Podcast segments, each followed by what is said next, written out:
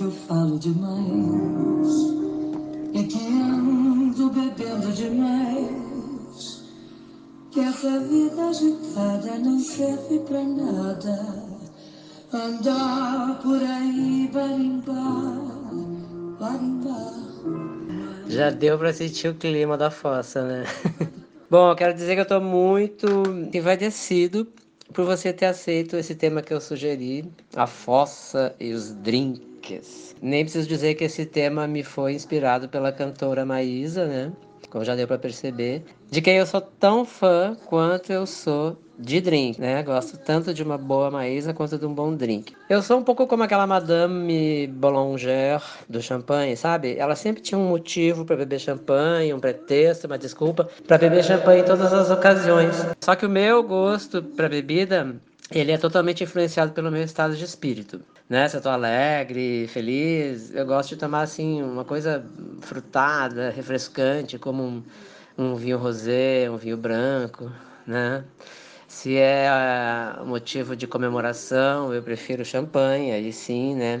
Agora, quando eu tô curtindo uma boa fossa, aí eu já quero conhaque, whisky, bourbon, pra rasgar mesmo a dor. Aliás, eu tenho uma amiga, uma atriz lá do sul, a Miriam Ribeiro, que a gente saía para beber, todo mundo ia beber cerveja, a gente falava, Miriam, você vai beber cerveja também? Ela dizia, não, eu quero uma coisa que me rasgue, me vê uma vodka. Ah, bom, e a minha tristeza também tem trilha sonora, né? Eu coloco uma boa Maísa, né? Aí dou uma baixada na luz, acendo um abajur, né? E viajo na minha fossa. Que tristeza tem que ter glamour. Ninguém merece ficar triste ouvindo sofrência, né?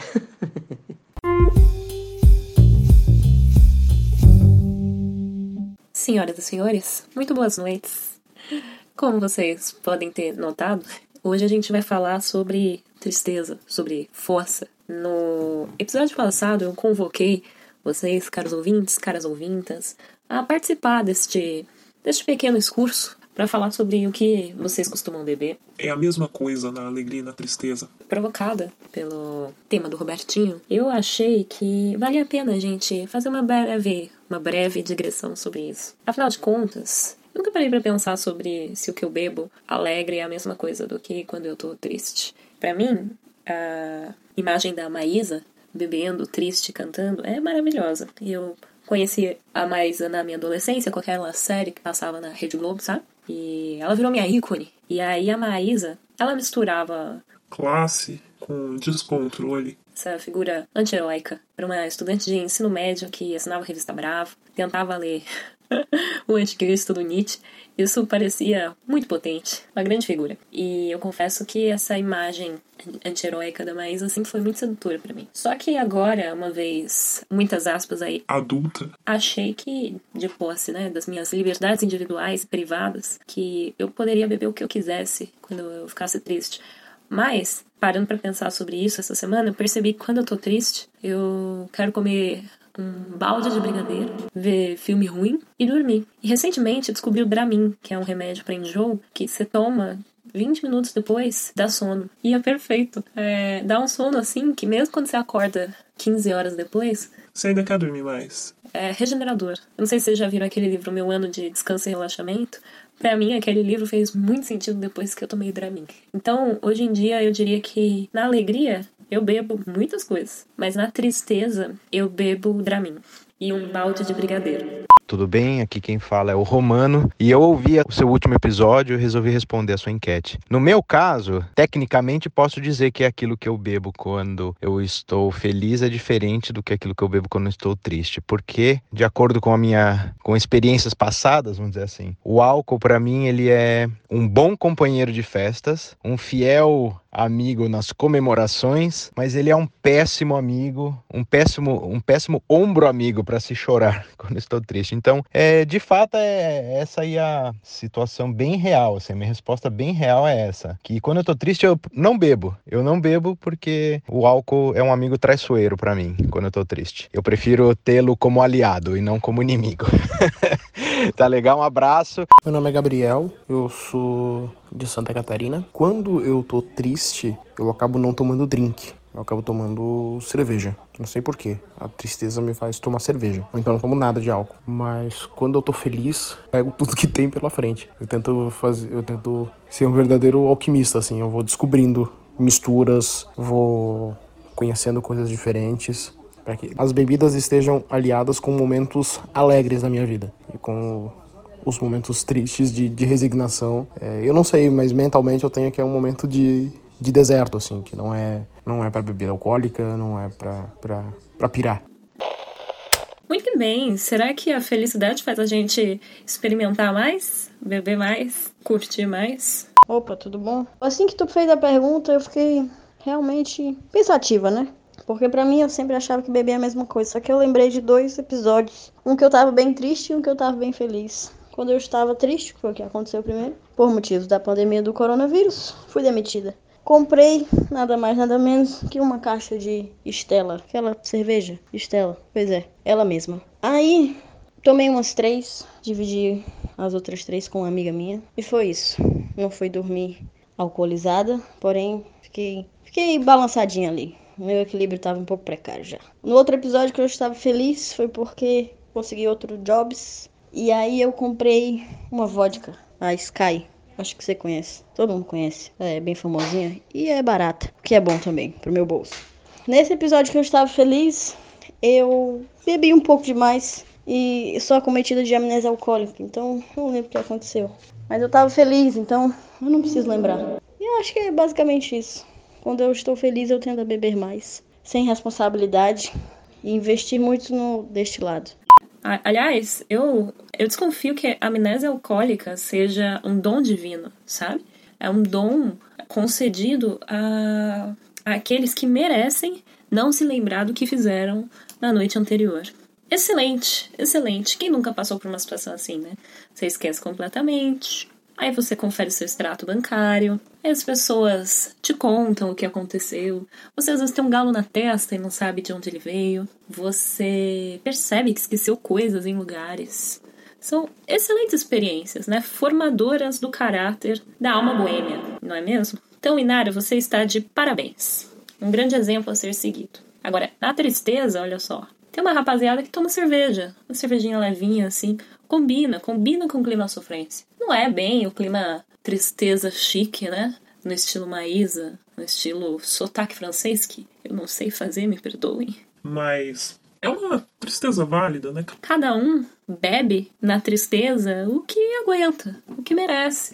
Eu, por exemplo, descobri nessas reflexões que bebo Dramin, que bebo um balde de brigadeiro, que tudo que eu quero nos momentos de tristeza é dormir para não perceber o que tá acontecendo e deixar a vida passar enquanto isso. E me curar das olheiras, né, claro. E, e acordar sem ressaca. Quando Gregor Samsa acorda no começo da metamorfose, para mim aquilo lá é um sujeito se levantando da ressaca. Aquilo lá é a melhor descrição do que é uma ressaca. Eu não sei, ouvintes, ouvintas, qual a faixa etária de vocês. Não. Suponho que mais de 25. Eu não sei quando a ressaca chegou na vida de vocês, mas na minha vida ela chegou após os 25. Antes disso, eu podia fazer o que fosse. Esquecia de tudo, né? Misturava de tudo. Passava mal, passava mal. Mas no dia seguinte não tinha ressaca. Era uma coisa assim, se era pra vomitar, vomitava ficava boa na hora, sabe? Agora, hoje em dia, vou te contar, o corpo não é mais o mesmo. Por alguma razão fisiológica, metafísica, né? Talvez seja castigo divino,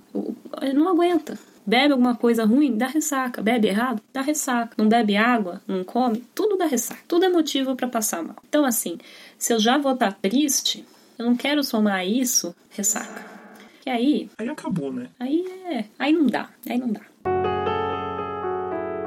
Olá, eu sou o Marcos. O meu coquetel favorito, posso dizer em todas as horas, é o Negroni é o meu favorito. Valeu.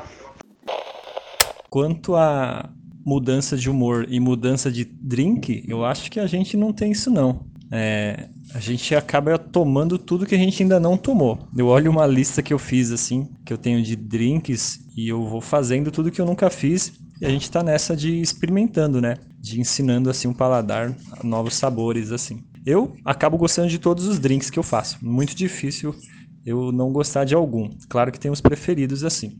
Por exemplo, o Negroni é um que eu agora é um dos meus preferidos.